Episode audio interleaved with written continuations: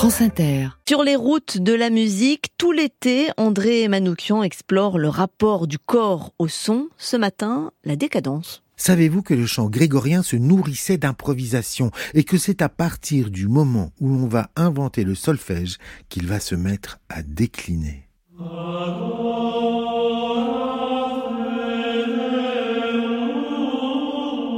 L'âge d'or du chant grégorien, c'est le couronnement de Charlemagne en l'an 800.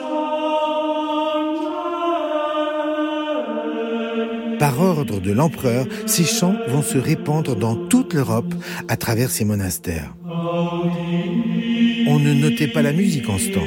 Seuls les textes sont écrits. Pour transmettre un chant, il n'y a pas d'autre moyen que d'envoyer des hommes sur place. Petit à petit, ces chants vont devenir de plus en plus sophistiqués, sublimant les textes bibliques en leur apportant une dimension solennelle.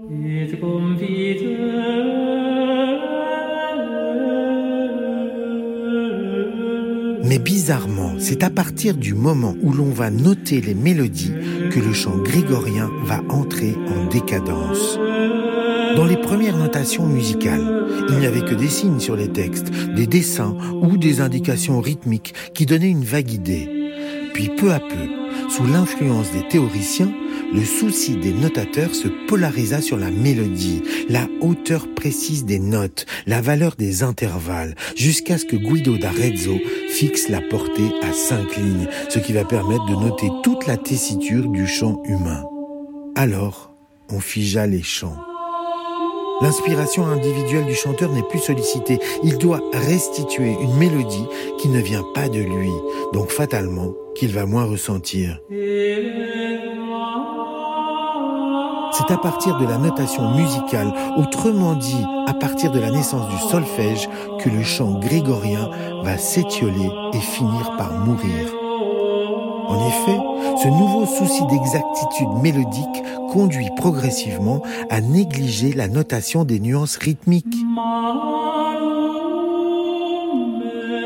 Le rythme était dicté par la langue latine, il était très riche.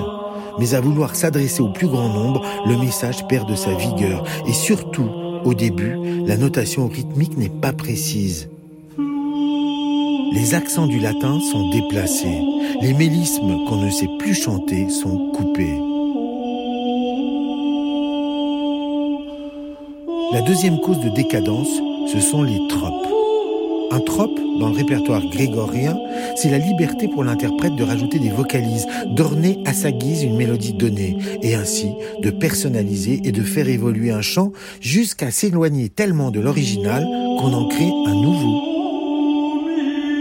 Les tropes, c'était la signature vocale de celui qui chante, qui lui permettait de s'inscrire personnellement dans le vaste livre des improvisateurs et qui permettait de renouveler le répertoire.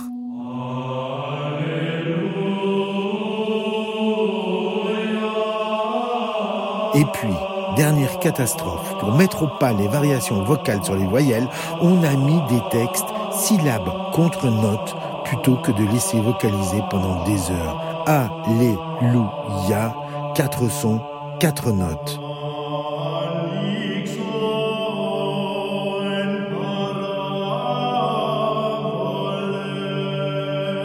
La standardisation du chant dans le culte, au détriment de la trance, a sans doute participé à la baisse de fréquentation des fidèles dans nos églises. Voyez ce qui se passe dans un gospel à Harlem le dimanche matin. Écoutez l'appel vibrant des muezzins qui retentit des 20 mosquées à la fois dans Istanbul, vibrer sous la voix grave et magnifiquement timbrée d'un cantor de synagogue alors qu'un latin édulcoré est coupé de ses racines rythmiques et mélodiques, un chant, somme toute, débarrassé de tout affect et de tout sentiment, a remplacé la liturgie autrefois vibrante dans le culte catholique.